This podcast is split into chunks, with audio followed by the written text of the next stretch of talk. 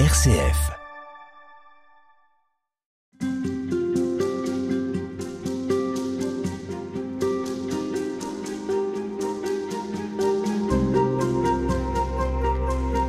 Il est fréquent d'entendre dire que les religions sont misogynes et que les hommes s'assurent les meilleures places que ce soit à l'église, à la synagogue ou à la mosquée.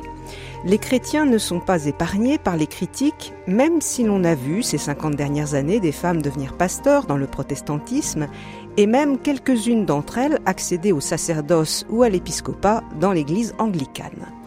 Pourtant, quand on revient aux sources scripturaires du christianisme, les femmes ont la part belle. Elles suivent Jésus depuis le début de sa vie publique jusqu'à sa résurrection, et l'homme de Nazareth leur donne une vraie place, ce qui constituait à l'époque une petite révolution. Dans son dernier livre Jésus, l'homme qui préférait les femmes, euh, Christine Pedotti ouvre les quatre évangiles et nous propose sa propre lecture de textes qui ont été euh, surtout commentés par des hommes. Christine Pedotti, bonjour. Bonjour. Vous êtes auteur de nombreux ouvrages, vous avez récemment assuré la coordination de Jésus l'encyclopédie, paru chez Albin Michel. Votre nouveau livre sort également chez Albin Michel. Qu'est-ce qui vous a poussé à, relire les évangiles avec vos lunettes de femme?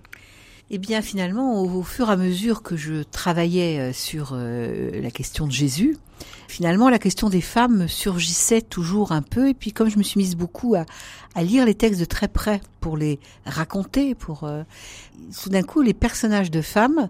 Alors bon, tout le monde sait que je suis féministe, hein, c'est un mot que j'assume complètement, et que les personnages de femmes étaient finalement assez importants.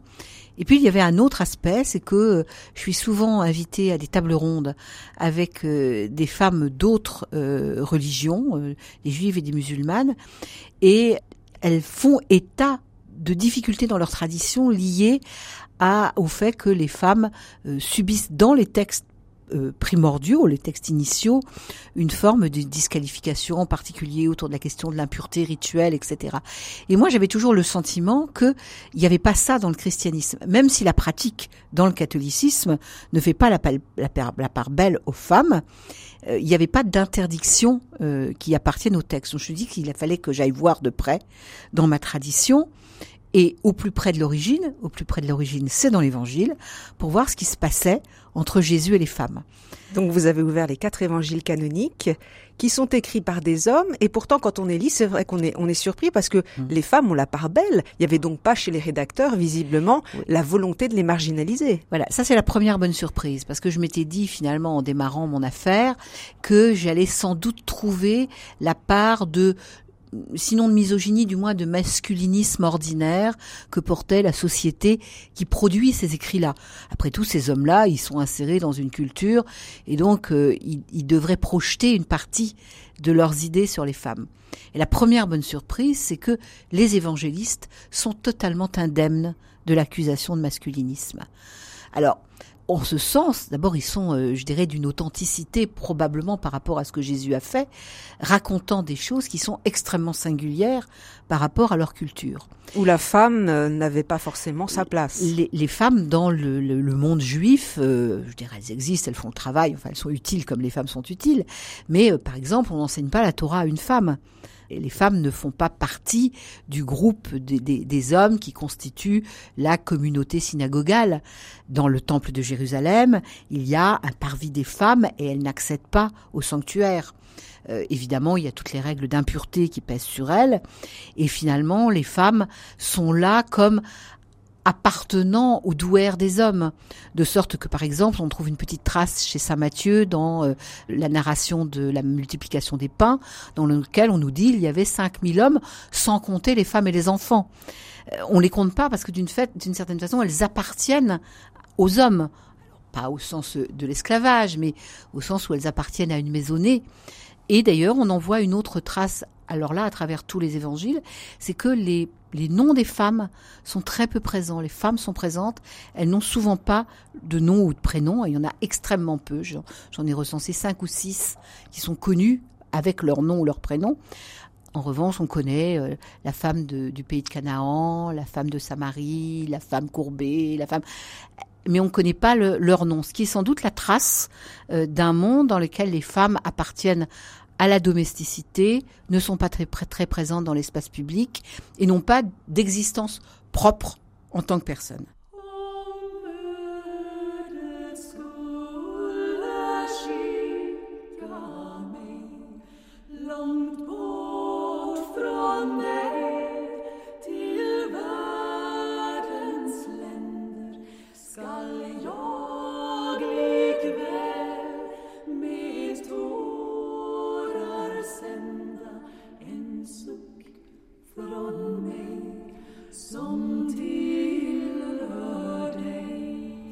Jésus, l'homme qui préférait les femmes, c'est le titre de votre livre, euh, Christine Pédotti, il paraît chez Albin Michel.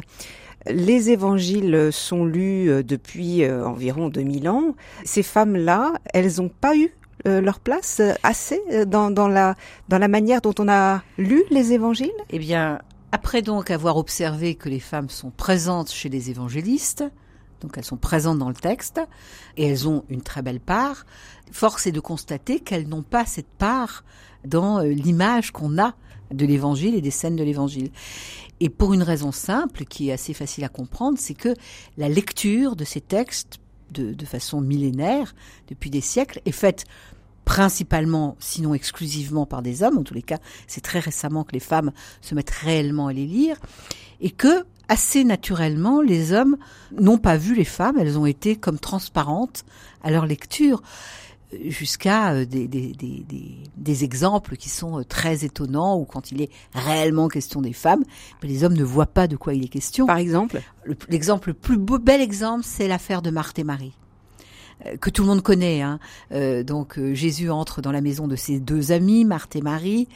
Marthe, pour l'accueillir, va s'agiter dans la cuisine pour que l'accueil soit à la hauteur de l'importance de Jésus, pendant que Marie, la sœur, s'assoit au pied de Jésus et l'écoute. Alors on a besoin d'une petite clé pour décrypter ça, puisque s'asseoir au pied de Jésus, c'est être en figure de disciple, hein, puisque par exemple, quand Paul va dire qu'il a été disciple de Gamaliel, il va dire j'ai étudié au pied de Gamaliel. Hein. C'est l'expression consacrée pour, dire qu'on est disciple. Évidemment, Marthe est furibonde, puisqu'elle est toute seule dans sa cuisine, à s'agiter toute seule, et elle va pointer un doigt réprobateur à la fois sur Jésus et sur Marie, avec cette très jolie phrase en disant euh, à Jésus, cela ne te fait donc rien de laisser ma sœur ne pas m'aider à la cuisine. Et là, Jésus a cette réponse très célèbre qu'on connaît tous. Elle a choisi la meilleure part. Elle a choisi la meilleure part. Elle ne lui sera pas retirée. Ce qui est amusant, c'est que cette lecture, quand elle est commentée ordinairement par des hommes, ils en font une lecture allégorique. Marie représente la part méditative, la part contemplative, et Marthe la part active, la part pastorale, etc. Donc on nous fait des très très beaux sermons sur cette vision allégorique des choses, et on nous explique que finalement il faut réussir à bien partager son temps entre le temps de l'action et le temps de la méditation, bla bla bla. Mais il y a une chose qu'on ne lit pas, c'est le sens premier du texte. Dans le sens premier du texte, Jésus explicitement dit que la place des femmes n'est pas nécessairement à la cuisine. Donc au fond, quand Marthe vient demander que sa sœur reprenne sa place de femme et vienne l'aider à la cuisine, Jésus prend la défense de Marie et dit Marie, elle a le droit d'être un disciple assise à mes pieds. Ce qui est une lecture absolument formidable. Et révolutionnaire. Et tout à fait révolutionnaire. Puisque, comme je le disais déjà, les femmes, normalement, n'étudiaient pas la Torah. Donc, il n'y avait pas de femmes disciples. Il n'y avait pas des femmes qui étudiaient au pied d'un maître euh, nulle part. Donc, quand Jésus dit ça à Marie, il dit une chose qui libère complètement les femmes de la contrainte qui pouvait peser sur elles euh, dans la tradition judaïque telle qu'elle était au temps de Jésus. Mais cette lecture-là, nous ne la faisons pas. Pourquoi? Parce que quand ce sont des hommes qui lisent cette histoire, ben, cette histoire de bonne femme entre la cuisine et la préparation du repas, ils ne voient même pas ce qui est en jeu. C'est une histoire de domesticité, une histoire de femme. Donc en fait, ils la font passer à un stade d'intelligence qu'ils comprennent en en faisant une lecture allégorique, sans nous faire la lecture première. La lecture première, c'est Jésus libère les femmes. Mais alors, euh, c'est aussi peut-être parce que ceux qui ont regardé de près ces textes, les pères de l'Église, mmh. les grands théologiens étaient des hommes, souvent. Oui mais je pense simplement, c'est même pas de la malveillance, c'est de l'aveuglement. Ils ne les ont pas vus. Et quand ils rencontrent ces femmes, qui sont partout dans l'évangile, en fait, ils en font des personnages secondaires. euh, elles font un peu tapisserie. Euh, c'est comme si elles étaient dans le décor, mais qu'elles n'étaient pas complètement actives. Or, moi, ce que j'ai observé, c'est que il se passe des choses décisives entre Jésus et les femmes.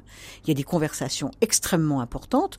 La plus grande conversation théologique que Jésus aura c'est avec une femme. On aura l'occasion d'y revenir, c'est avec la Samaritaine. Et il y a une autre singularité, c'est que Jésus parle avec les femmes, tandis que les disciples, eux, ne parlent jamais aux femmes, comme le font les hommes de leur époque.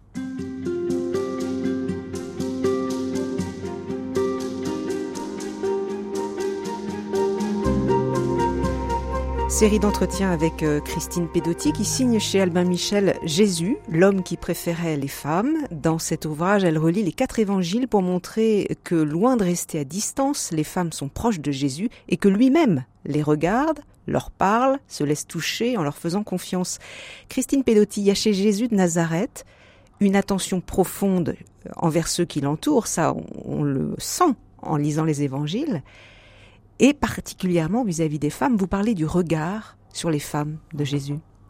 Oui, alors c'est une chose très amusante, c'est que la première scène que j'ai observée, c'est une scène euh, où il y a une petite veuve qui euh, met une piécette dans le trésor du temple.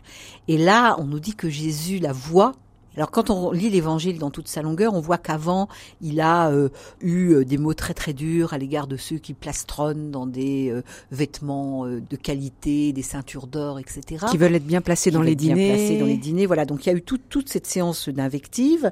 Et puis on est, en fait, on est à Jérusalem, on est un peu peu de temps avant la Passion, on est devant le trésor du temple, c'est une sorte de grande euh, urne dans laquelle on verse de l'argent et on proclame ce que les gens donnent. Donc en fait, quand les gens donnent beaucoup, on dit euh, Monsieur Intel a donné... a donné tant. Et puis il y a une minuscule petite dame euh, qui passe, une petite veuve, qui est un statut terrible dans le dans, la société de cette époque-là, puisque les veuves n'ont pas de protection, surtout si elles n'ont pas d'enfants. Et donc elle, elle a peu, et elle met des minuscules piécettes de cuivre, presque rien.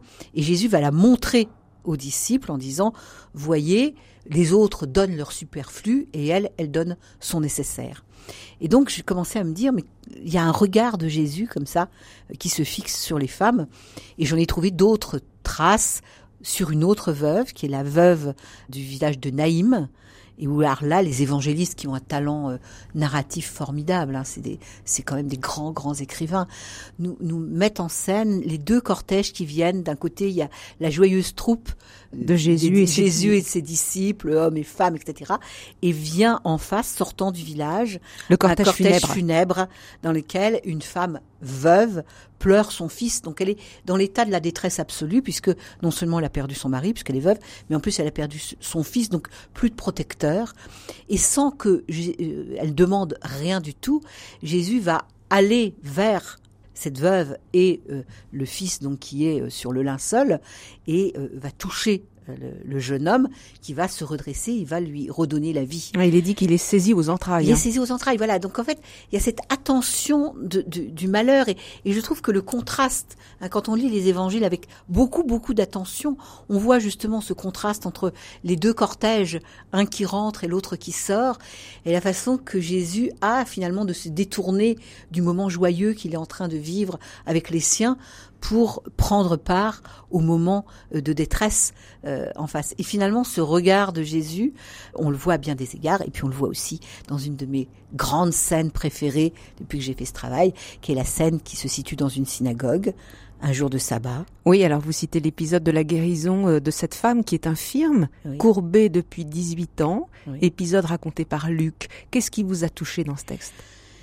Alors, comme je cherche tous les regards de Jésus, je m'aperçois qu'il y a dans cette scène de Luc Jésus qui voit cette femme courbée. Alors c'est pareil, hein, quand on regarde de près, on voit bien que c'est une femme, euh, elle, a une maladie qui la, plie en deux et en fait, euh, ça veut dire qu'elle ne peut pas redresser son cou, donc elle, elle ne peut pas regarder son interlocuteur, moins encore le ciel.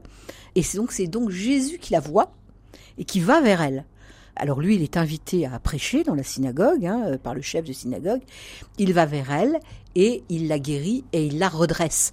Ce qui en soi symboliquement est un, acte formidable puisque tout d'un coup, elle qui était penchée vers la terre va se redresser et pouvoir regarder et Jésus et, le ciel. Mais le, le chef de la synagogue ne l'entend pas de cette oreille toujours ma grande admiration pour le talent narratif des, des, évangélistes, c'est qu'il ne, il ne va pas s'adresser à Jésus directement, mais il va parler à l'assemblée, pour ne pas faire le reproche directement à son hôte qui est Jésus, en disant Vous avez six jours par semaine pour vous faire guérir, et vous venez vous faire guérir le septième, puisque la guérison est considérée comme un travail et que donc elle est interdite le jour, du, Du sabbat. Et là, de façon tout à fait singulière, quand on regarde les commentaires qui sont faits sur ce texte, tous les commentaires visent la façon dont Jésus se, se, situe par rapport au sabbat et à la loi. C'est-à-dire qu'il voilà, il, laisse passer la vie avant, avant, la loi. Avant la loi. C'est le commentaire le plus ordinaire de ce texte-là. Il se trouve quand même qu'il dit à cette femme, pour, il dit au, au chef de la synagogue, cette femme vous-même, vous déliez votre bœuf et votre âne le jour du sabbat pour les faire boire, et moi, je ne pourrai pas délier cette fille d'Abraham. Et en travaillant sur le texte, tout à coup, le mot fille d'Abraham sonne dans mes oreilles. Je me dis, mais qu'est-ce que c'est que cette fille d'Abraham? Je n'ai jamais vu de fille d'Abraham nulle part. Vous avez lu des fils d'Abraham? J'ai vu des fils d'Abraham en immense quantité, nombreux comme les étoiles du ciel, mais pas de nombreux comme le sable du désert, mais jamais de filles. Donc je pars à la chasse à la fille, à la, fille d'Abraham. Je cherche des filles d'Abraham dans tout l'Évangile, dans tout le Nouveau Testament. Pas de fille d'Abraham. Je fais des recherches dans toute la Bible. Je ne trouve pas la moindre trace d'une fille d'Abraham. J'ameute autour de moi toutes les biblistes que je connais, mes biblistes féministes. J'envoie des mails au Canada, aux États-Unis, en disant SOS, est-ce que vous avez connaissé une fille d'Abraham? Et toutes me répondent qu'est-ce que c'est que cette histoire de fille d'Abraham? Je dis si si, il y a une fille d'Abraham dans l'histoire de Luc et de la femme courbée énorme surprise. Je ne m'arrête pas là, parce que je disais que j'allais parfois à des tables rondes où j'avais des, des amis juives. Donc je demande à, à mes amis rabbins, en leur disant, est-ce que vous connaissez des filles d'Abraham? Est-ce que vous en avez vu dans les écrits rabbiniques? Elles me disent, mais c'est quoi cette histoire? Nous n'avons jamais vu de fille d'Abraham. Donc c'est unique. Et me voilà donc avec cette espèce de trophée, ce bijou. Je me sens comme un, orpailleur qui, à force d'avoir mis son, plateau dans l'eau, se retrouve avec une pépite. Et voilà, j'ai une fille d'Abraham. Et je me dis, mais c'est extraordinaire. Parce que qu'est-ce que ça veut dire être une fille d'Abraham? Ça veut dire appartenir au peuple à qui la promesse est adressée, non pas parce que on est la femme d'eux, la fille d'eux, mais parce qu'en soi-même, on est reconnu comme fille d'Abraham. C'est d'autant plus singulier, c'est que l'appartenance à la, descendance d'Abraham, elle est marquée par la circoncision. Donc normalement, elle est exclusivement masculine. Donc quand Jésus dit que cette femme est une fille d'Abraham, il l'agrège à la promesse dans son être propre de femme. Non pas parce qu'elle est la, la, femme de quelqu'un, mais parce que elle-même, en elle-même, elle reçoit la promesse qui a été faite à Abraham. Et voilà comment naît une fille d'Abraham. Donc bonne nouvelle à toutes les filles d'Abraham qui nous écoutent.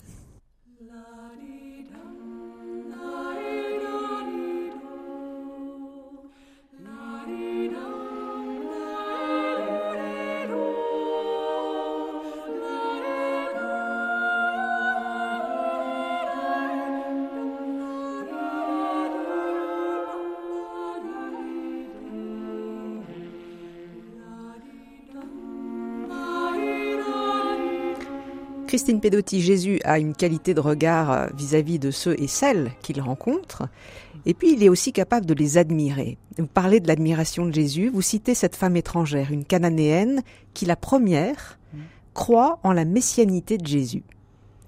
Ça, c'est très important. Bon, ça a été repéré par euh, tout le monde, hein, pas, bien sûr. pas que vous.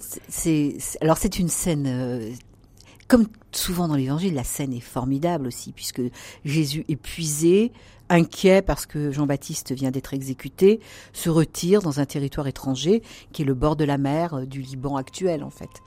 Et euh, il veut avoir la paix, il veut qu'on lui fiche la paix. Et voilà qu'une femme a entendu dire, semble-t-il, qu'un guérisseur, un homme, peut faire quelque chose, et elle vient accabler les disciples de ses cris euh, pour qu'on fasse quelque chose pour, pour sa fille.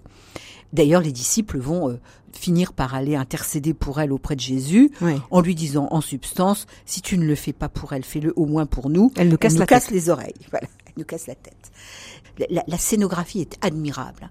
La femme, en fait, a emboîté le pas des disciples qui allaient prévenir Jésus, et alors que Jésus répond de façon assez violente en disant je ne suis pas venu je suis venu pour les brebis d'Israël, je ne suis pas venu pour les païens, en substance.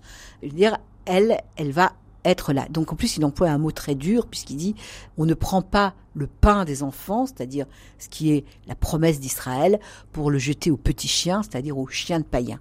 Et elle, elle dit, mais on, les, et chiens. Cette phrase extraordinaire, elle dit, mais les petits chiens mangent les miettes qui tombent de la table des enfants, avec une, une humilité absolument bouleversante et qui bouleverse Jésus qui le bouleverse de sorte que il va dire femme je n'ai jamais vu une si grande foi en Israël et à cause de ta foi, ta fille est sauvée. Mais vous diriez là, il y a une conversion de Jésus. il y a une conversion de Jésus. Alors ça, c'est quand même une scène qui trouble beaucoup, hein, parce que quand on dit, mais on a l'idée que Jésus savait tout par avance, euh, sa mission, etc.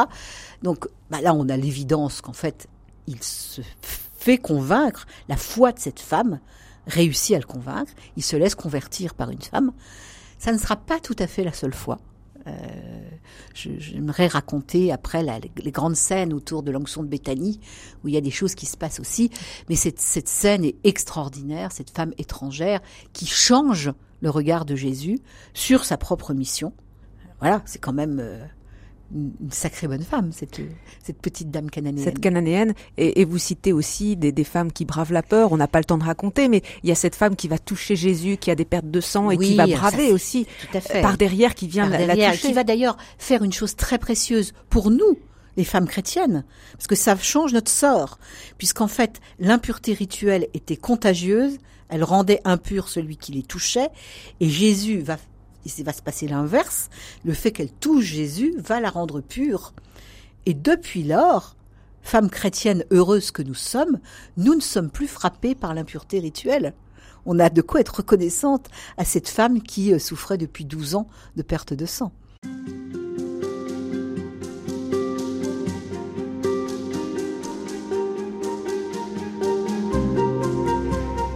Nous poursuivons avec vous, Christine Pedotti, notre dialogue au sujet des femmes de l'Évangile qui tiennent une grande place auprès de Jésus. Dans votre livre euh, Jésus, l'homme qui préférait les femmes, paru chez Albin Michel, vous évoquez bien entendu la rencontre avec la Samaritaine au Puy de Jacob, c'est dans l'Évangile de Jean. Alors c'est vrai que vous dites que ce texte, il a été commenté euh, comme la rencontre du Messie avec une femme de mœurs euh, légères, et vous dites que ce jour-là, au contraire, Jésus a croisé une vraie théologienne. En l'occurrence, c'est ce que raconte le texte, puisque c'est la plus grande conversation théologique de tous les évangiles. Jésus ne parle pas beaucoup théologie, il faut bien dire, hein. il agit beaucoup. Il y a quelques grands discours de Jésus, en particulier chez Jean, mais une conversation théologique, c'est-à-dire cet échange dans lequel l'un parle, l'autre répond, et puis dans lequel il y a des interrogations, euh, etc. On en a une trace dans l'épisode avec Nicodème chez Jean.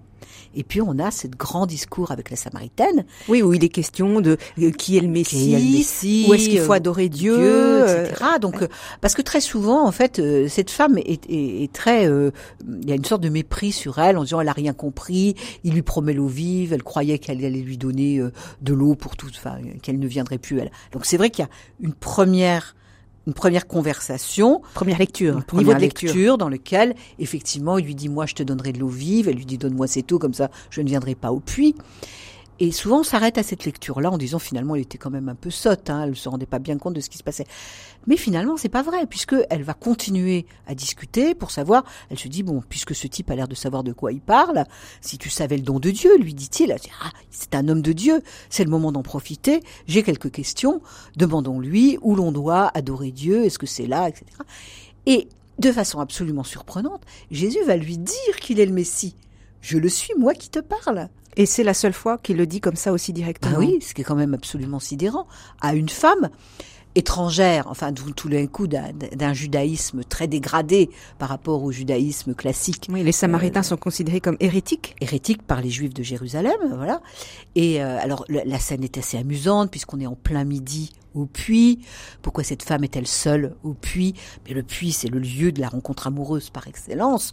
D'ailleurs, les artistes ne s'y sont pas trompés et, ont toujours euh, mis en scène cette rencontre de Jésus avec la femme de Samarie, avec une certaine sensualité euh, entre les deux. Hein. Il fait chaud, il a soif, il lui demande de l'eau. Les disciples, d'ailleurs, s'en insurgent un peu et quand ils arrivent, ils se disparent de vers eux. C'est d'ailleurs un, étonnement dans la façon littéraire dont est composé le texte. Hein. C'est que Jean euh, euh, se fait l'interprète de ce que pensent les disciples, mais qui n'osent pas dire à Jésus en disant mais qu'est-ce qu'il fait avec cette femme, euh, qu'est-ce qu'elle fait là, etc. Et puis ils approchent finalement et la femme va courir au village en disant venez, il m'a dit tout ce que je suis. Alors ce qui est terrible, c'est que les commentateurs disent il lui a dit ces quatre vérités sur euh, sa vie dissolue. Oui, le fait qu'elle avait eu plusieurs maris. Plusieurs maris. Alors, il faut quand même dire les choses comme elles sont. On est dans l'évangile de Jean où rien n'est écrit par hasard. Il y a de la symbolique tout le temps. Il y a de la symbolique absolument tout le temps. Donc quand il rencontre cette femme au puits de Jacob, c'est-à-dire au lieu amoureux par excellence, euh, le puits, ça n'est pas anodin. Donc il y a quelque chose qui se noue entre eux. Et puis effectivement, il y a une question de, fidélité, de conjugalité, etc. On apprend qu'elle a eu six hommes. Elle a eu cinq maris. Et celui qu'elle a n'est pas vraiment son mari. Ça en fait six autour. Ça en fait six, c'est l'imperfection.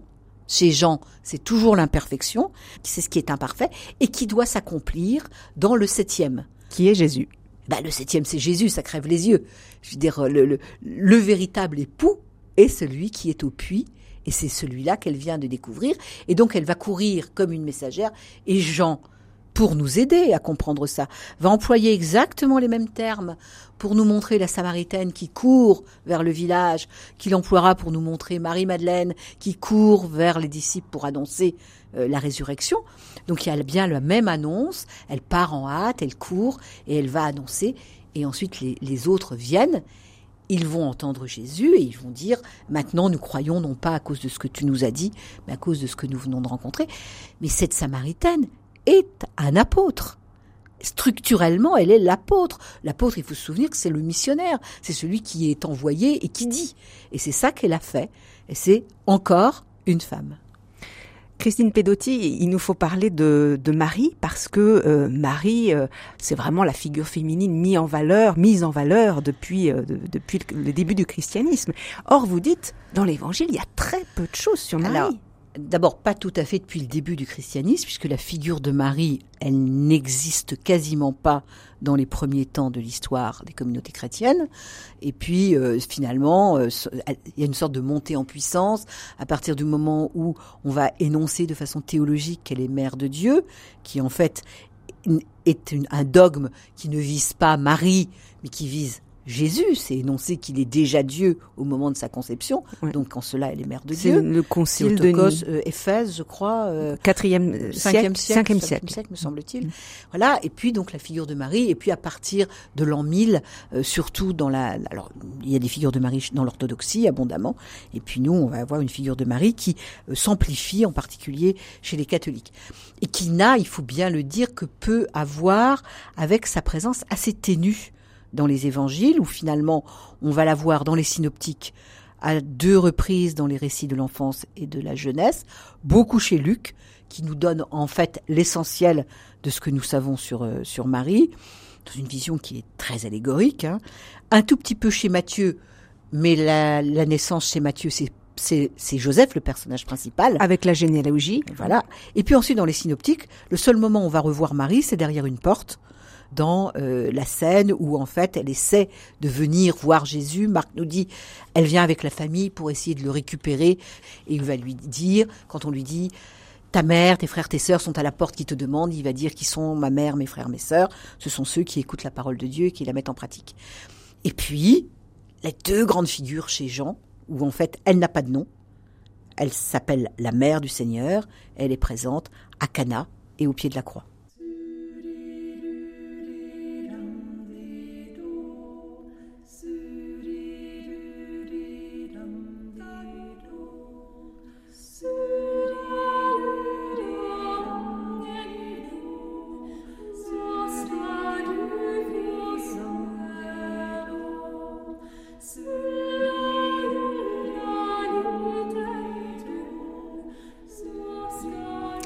Christine Pedotti, vous dites que la dignité de Marie de Nazareth n'est pas liée à ses entrailles ou à ses seins qui ont porté euh, son fils, qui ont nourri son fils, mais à son accueil de la parole et à sa mise en pratique. On retrouve là une parole de Jésus qui dit lorsqu'on vient le voir, quand on vient dire mais heureux, heureuse la, mère qui t'a mis au monde, il dit mais heureux surtout ceux qui écoutent la parole et qui la mettent en pratique. Tout à fait. Alors ça c'est très étonnant parce qu'on a là une scène, euh, donc Jésus traverse la place d'un village et une femme crie heureuse les entrailles qui t'ont porté, heureux les seins que tu as sucés.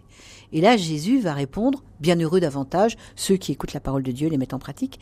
Ce qui fait que finalement la maternité charnelle de Marie est comptée, on est obligé de dire pour rien, par Jésus.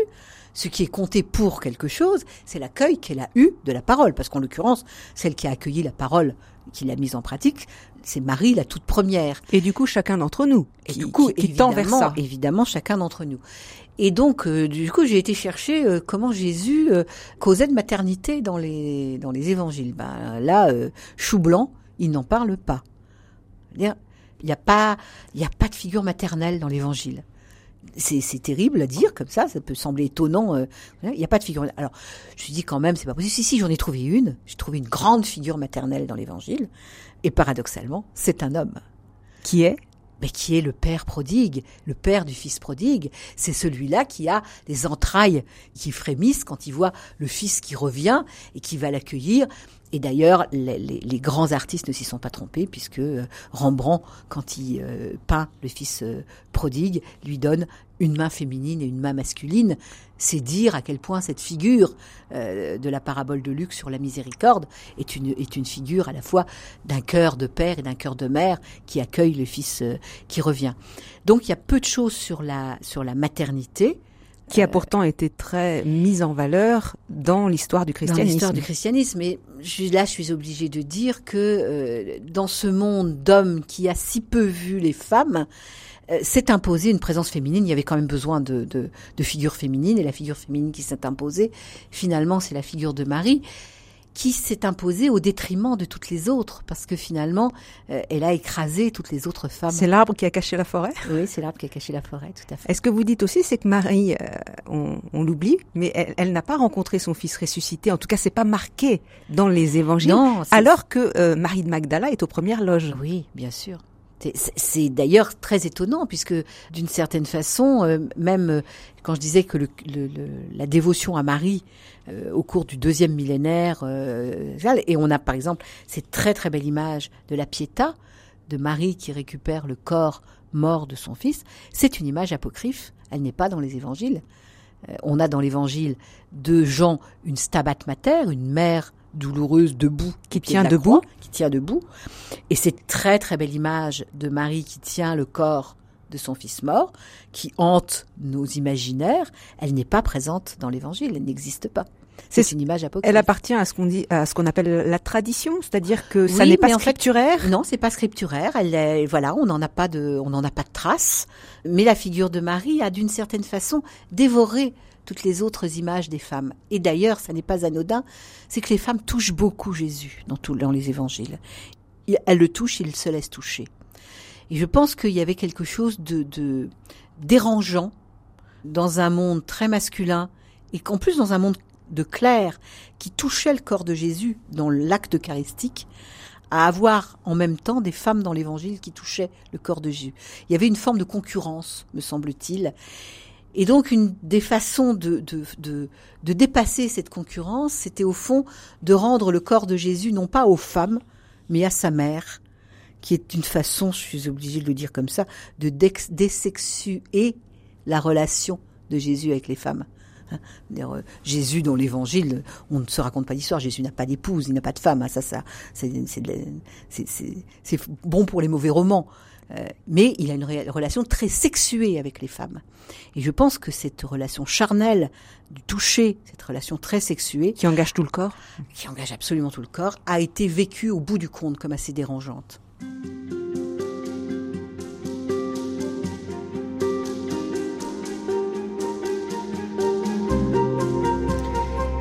Christine Pedotti, dans votre livre euh, Jésus, l'homme qui préférait les femmes, vous relisez, je, le rappelle, les quatre évangiles pour nous donner à voir combien Jésus regarde les femmes euh, en souffrance, mais aussi les, les, femmes dans la vie, dans leur vie de tous les jours. Il se laisse toucher par elles. Et il y a un épisode que vous citez, que vous aimez beaucoup, c'est Marie de Béthanie, qui va verser sur le corps de Jésus un parfum précieux très peu de temps avant son arrestation et sa mort. Et vous dites que ce geste, il n'a pas été assez mis en valeur dans la tradition. Alors l'onction de Béthanie, euh, c'est trois textes dans l'Évangile, dans la forme explicite de l'onction de Béthanie, deux dans les synoptiques et un dans Jean. Et puis il y a un texte qui ressemble à ça, qui est chez Luc, qui ne se passe pas à Béthanie, qui se passe en Galilée, dans lequel une femme qui est dite une femme de mauvaise vie répand du parfum sur les pieds de Jésus chez un Simon le pharisien. Simon le pharisien et va les essuyer avec ses larmes. C'est une scène d'une d'une intensité charnelle extraordinaire, d'une immense sensualité. Et on confond ces deux textes. Alors voilà. Donc en fait, on a cette scène chez Luc. Puis ensuite, chez les trois autres évangélistes, on a deux scènes différentes. Une qui est racontée chez Matthieu et Marc, qui est une onction de parfum sur la tête de Jésus. Donc on est juste avant la passion, une femme qui n'a pas de nom verse de l'huile parfumée sur la tête de Jésus. Cette scène a été totalement oubliée par la tradition chrétienne. De façon étonnante, alors qu'il y a un ordre mémorial dans cette scène, puisque Jésus, les disciples protestent parce qu'elle a répandu un parfum très cher, et Jésus lui dit arrêtez de chercher des misères à cette femme, ce qu'elle l'a fait, elle l'a fait en vue de mon ensevelissement, et partout on fera mémoire de ma mort, on fera mémoire du geste de cette femme. Alors c'est quand même un truc extraordinaire, parce que l'onction d'huile sur la tête, c'est l'onction royale. C'est l'onction que fait le prophète quand il choisit le roi. Ce n'est pas un geste anodin. Dans la symbolique, c'est similaire à l'entrée euh, dans Jérusalem au moment de la Passion. Jésus entre comme un roi à Jérusalem, comme le roi David qui est entré dans Jérusalem, et là, il reçoit de la part d'une femme une onction d'huile sur la tête. C'est une scène absolument incroyable, avec en plus un ordre de mémoire très clair. Partout où on fera mémoire de ma mort, on fera mémoire de cette femme. Donc la parole est forte. La parole est forte.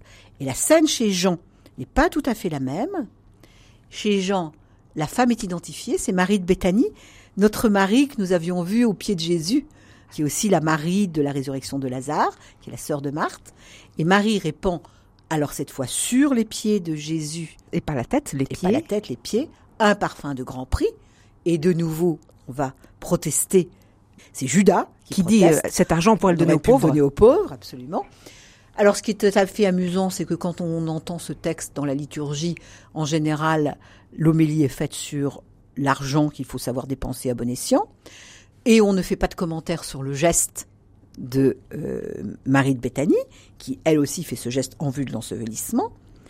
Et puis surtout, on ne fait évidemment jamais le rapport avec le fait que Jésus va reprendre le geste de Marie de Béthanie, puisque dans l'évangile de Jean, il va laver les pieds de ses disciples, c'est le geste le geste eucharistique dans Jean, c'est le lavement de pieds. On commence à l'entendre un, peu quand même. Le, fait qu'il se soit inspiré de ce geste donné par une femme pour le revivre avec ses disciples. Ce qui est intéressant, c'est quand on va chercher dans l'iconographie pour voir comment ces scènes-là ont été représentées. Alors, quand on cherche des onctions dans l'histoire de l'art, on ne trouve presque jamais, je, crois que j'en ai trouvé deux sur des miniatures médiévales, on ne trouve jamais des onctions d'huile sur la tête. Parce que ça, je crois que l'acte prophétique de cette femme, c'était inenvisageable, donc on l'a pas représenté. Oui, en gros, elle dit, voilà, c'est le Christ, parce qu'il est loin. Il est loin, c'est le roi. Enfin, c'est un geste absolument incroyable. Elle, elle, elle précélèbre sa mort, elle dit qui il est, et elle, elle annonce sa royauté. Enfin, je veux dire, on en, a, on en a le souffle coupé quand on prend la mesure de ce qu'elle fait.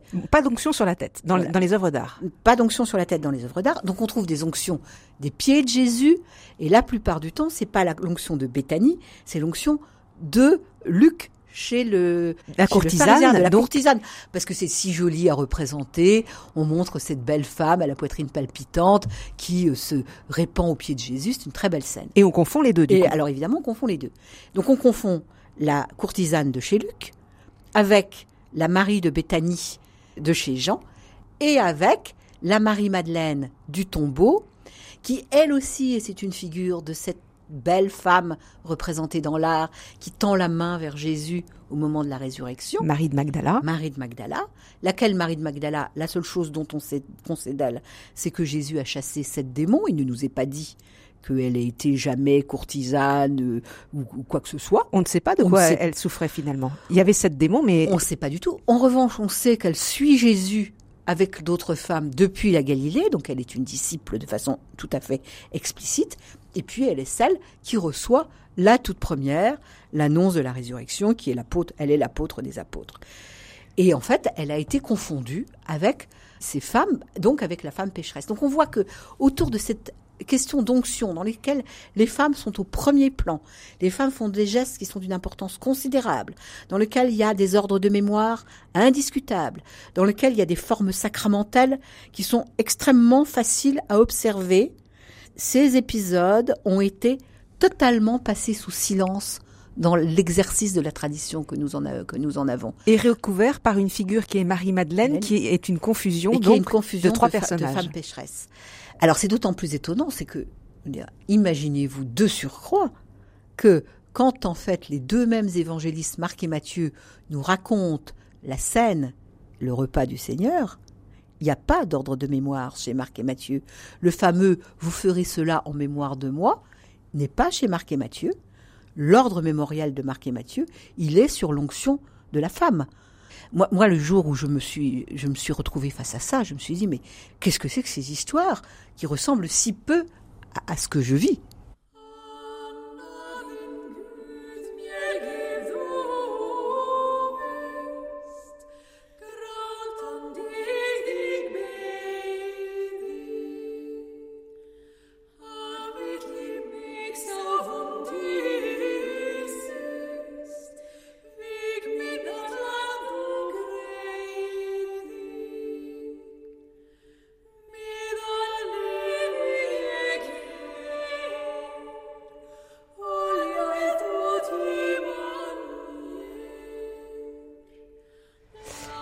Christine Pedotti, euh, quand vous dites que euh, il est bon de retrouver le, le geste mémoriel finalement de, cette femme qui va oindre Jésus, mhm. qu'est-ce que vous voulez dire? Parce que vous dites, vous le mettez en parallèle avec euh, l'autre phrase qu'on a retenue, faites ceci en mémoire de moi, le partage du pain et du vin. Alors, sans même euh, rentrer dans des discussions pour savoir la place des femmes dans les liturgies, etc., je trouve qu'on pourrait à minima considérer qu'il y a là une structure sacramentale telle qu'on pourrait envisager que les femmes puissent célébrer l'onction des malades, par exemple, qui serait exactement la copie de cet acte mémoriel, de cette, de cette annonce qui est faite là. On, l'a vraiment dans sa, dans sa structure. Je dirais, pour le moins. Ce serait la moindre des choses, évidemment. Maintenant, je veux dire, c'est aussi une façon de réexaminer l'extraordinaire privilège qui est accordé aux femmes par Jésus, puisqu'en fait elles sont au plus près de, l'intelligence spirituelle de ce qui est en train de se jouer, tel que les évangélistes nous le racontent. Hein, moi, je n'ai d'accès à Jésus que par les, textes des évangélistes, mais quand je lis ces évangélistes, je vois que les femmes sont mises en scène avec une très grande intelligence spirituelle dans ce moment crucial où on s'approche de la mort, évidemment. Mais ce qui est étonnant, c'est qu'on est, on est introduit autant de confusion, parce que quand on lit les évangiles, les textes sont clairs. Il y a Marie-Madeleine ou Marie de Magdala délivrée par sept démons. On ne sait pas du tout la nature de ces démons. Il y a Marie de Béthanie qui pose donc le geste de l'onction. Et puis cette courtisane dont on ne connaît pas le nom et qui vient pleurer au pied de Jésus. On se dit, mais les choses sont claires. Et pourquoi ça a été recouvert par euh, l'idée d'une pécheresse qui est symbolisée par Marie-Madeleine? On est obligé de dire qu'il y a eu par un monde extrêmement masculin qui a lu ces textes, une façon de considérer les femmes comme étant euh, sexuellement dangereuses. Et donc, en fait, la pécheresse, elle est l'illustration de la femme sexuellement dangereuse. On projette sur elle. On projette sur toutes les femmes ce caractère de danger pour les clercs. Voilà. C'était une manière de la, de la mettre à part. De, les mettre à part, de les repousser et finalement de vivre dans un monde qui est un monde euh, masculin et dans lequel le féminin n'entre que par la figure maternelle de Marie, qui elle évidemment est une figure sans danger. C'est la seule lecture qu'on peut en avoir. Alors, de là en tirer des conclusions, bah oui, c'est un monde très masculin dans lequel les femmes n'ont pas de place. Donc dans la lecture qui a été faite, les femmes n'ont pas trouvé leur place. Mais quand on lit les évangiles, elles sont là. Elles sont là. Et quand je titre l'homme qui préférait les femmes, je, je, ne le titre pas de façon exagérée, je ne le titre pas pour, pour faire un titre qui se vende. Je le fais parce que ce qui apparaît de façon claire, c'est que, comme quelqu'un me disait dans une conférence que je faisais, mais Jésus aimait tout le monde, je dis oui, Jésus aimait tout le monde, et il préférait les femmes. Mais c'est fort le, terme, il, préférait, on peut vous dire, oh, quand même, vous exagérez. Mais oui, mais au fond, je n'exagère pas dans la mesure. Alors ça, c'est une chose que, j'essaie de d'expliciter, c'est que finalement, quand on est une femme qui lit l'Évangile, on est sensible au fait que Jésus est un homme que ça n'est pas anodin de lire l'Évangile en étant une femme ou en étant un homme, à condition de se défaire d'une lecture qui a été profondément masculiniste. Parce que moi, pendant des années, j'ai lu l'Évangile avec des yeux d'homme. Parce que la lecture qu'on m'avait donnée, dans mon histoire, était une lecture masculiniste. Et au fond, j'avais ces lunettes de lecture masculine sur les yeux. Et il a fallu que je retire ces lunettes et que je commence à regarder Jésus comme la femme que je suis. Et le Galiléen a commencé à devenir vraiment un homme. Et moi, j'étais une femme devant un homme. Et d'ailleurs, j'ai beaucoup intéressé un certain nombre de mes amis théologiens en les questionnant, en leur disant, qu'est-ce que ça change pour toi que tu t'attaches à Jésus-Christ qui est un homme? Ça veut dire que d'une certaine façon, tu entres en amitié d'une façon particulière avec lui, quand moi, au fond, je peux me laisser à une forme, aller à une forme d'amitié amoureuse. Parce que je suis une femme et parce qu'il est un homme.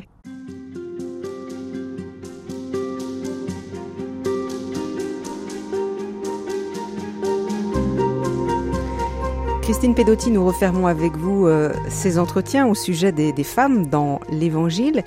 Et vous disiez que finalement, euh, qu'on soit homme ou qu'on soit femme, c'est pas la même chose quand on lit les Évangiles. On, on les lit avec notre identité sexuée aussi.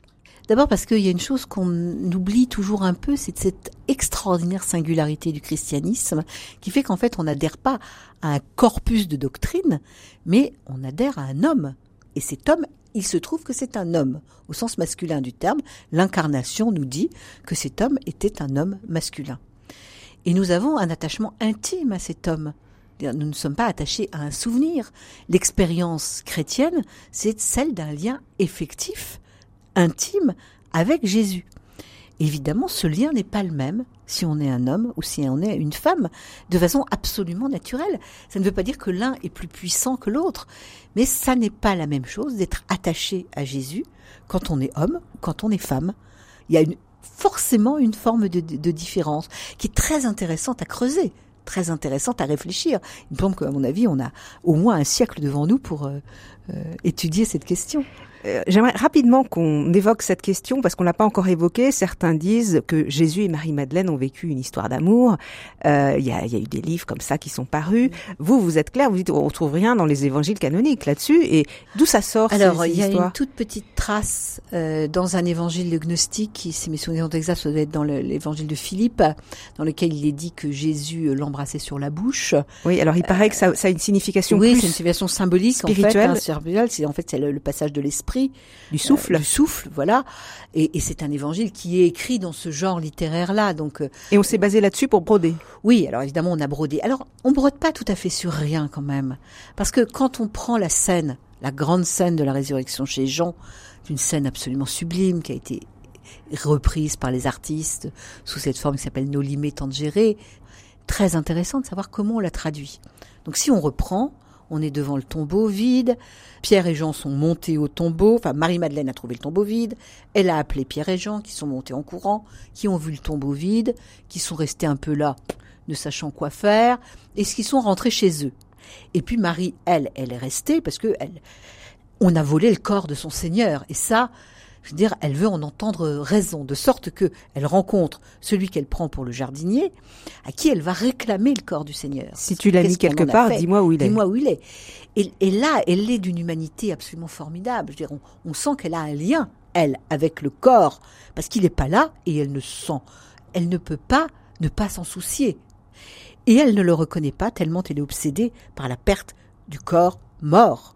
Non, elle ne reconnaît pas le vivant dans le, dans le jardinier. Elle va le reconnaître quand il va l'appeler Marie. Et elle va répondre. À ce moment-là, on, voit, on sent bien son cœur se retourne. Rabouni. Hein, Rabouni. Petit maître, c'est un mot très, très affectueux. Et c'est à ce moment-là que les peintres la, la saisissent. Au fond, euh, elle tend la main vers Jésus. Et l'évangile dit Ne me touche pas. C'est la, la traduction la plus classique. Parce que je dois retourner vers mon Père, etc.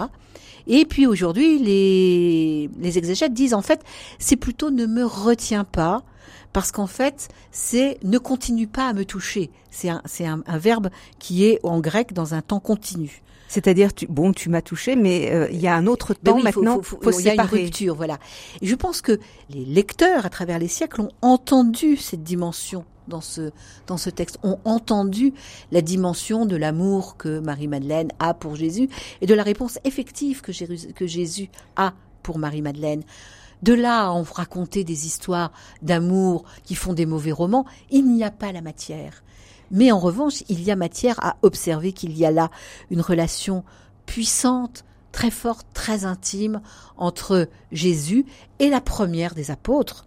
Hein oui, parce que vous le soulignez, à la résurrection, les premières, ce sont des femmes. Ce sont les femmes. C'est quand même une chose extraordinaire que cette annonce de la résurrection soit faite exclusivement d'abord aux femmes. Et d'autant plus que vous dites que le témoignage des femmes ne comptait pas à l'époque. Oui, tout à fait. Et, et, ça, on peut se dire, ils n'ont pas inventé les, les évangélistes. Ben alors là, on est clairement dans ce que, dans, devant ce que les exégètes appellent un critère d'embarras.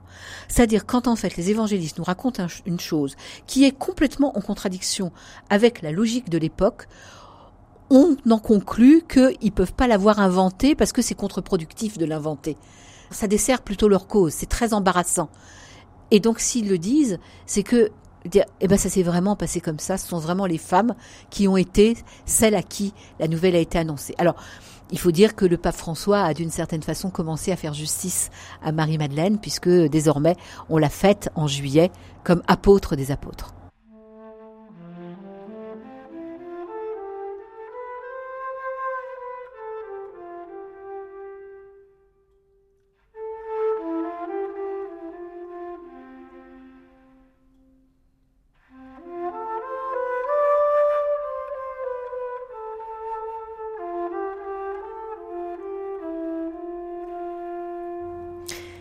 Christine Pedotti, Marie-Madeleine est la première de l'histoire à être témoin de la résurrection et pourtant c'est Pierre qui va être mis en valeur comme premier témoin de cet événement. Comment vous l'expliquez, vous?